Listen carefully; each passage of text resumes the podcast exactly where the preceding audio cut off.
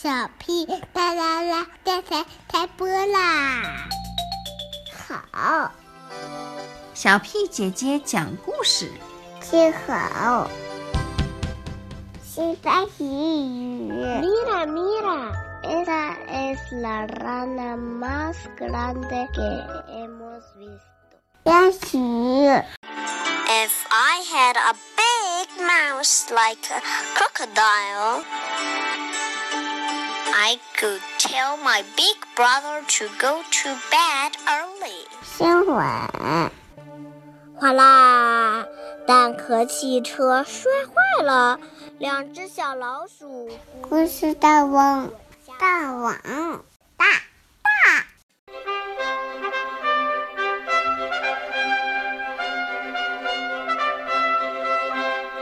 Hello everyone, I'm Rissy.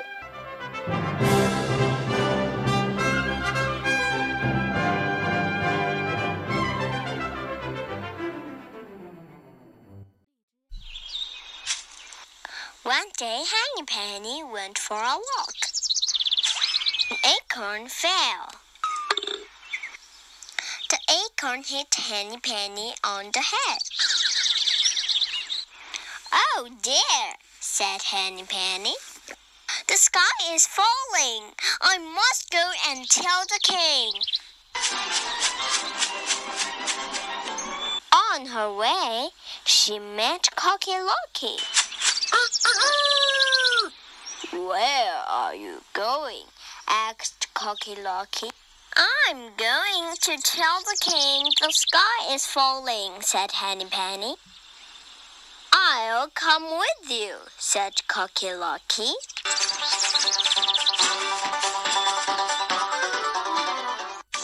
On the way, they met Ducky Lucky. Where are you going? asked Ducky Lucky. We are going to tell the king the sky is falling, they said. I come with you, said Ducky Lucky. On the way, they met Goosey Loosey. Where are you going? asked the Goosey Loosey. We are going to tell the king the sky is falling, they said. I'll come with you, said Goosey Loosey.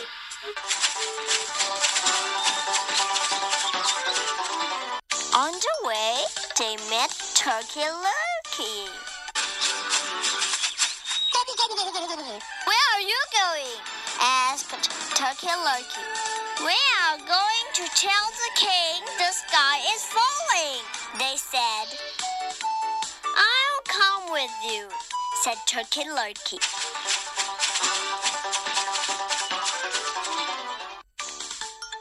Then they met Foxy Loxy.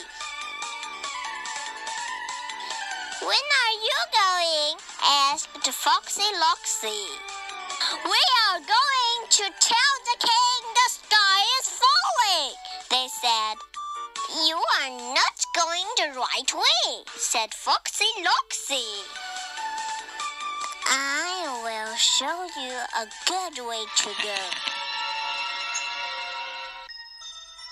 So they followed Foxy Loxy. He stopped in front of a dark hole. This is a good way to go to the king, said Foxy Loxy. Foxy Loxy went in first. Turkey Lurkey followed him. Goosey Loosey went in next. Ducky Lucky followed Goosey Loosey. Cocky Locky went in last.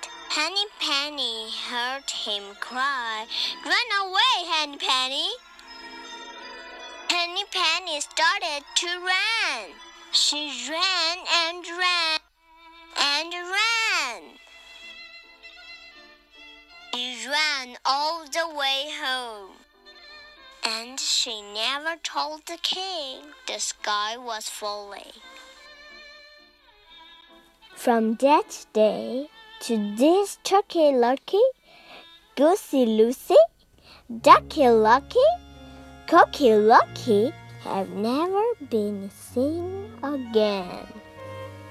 And the king has never been told the sky is falling. But Foxy Loxy and Mrs. Foxy Loxy and their seven little foxes still remember the fine feast they had that day. The end. Thank you.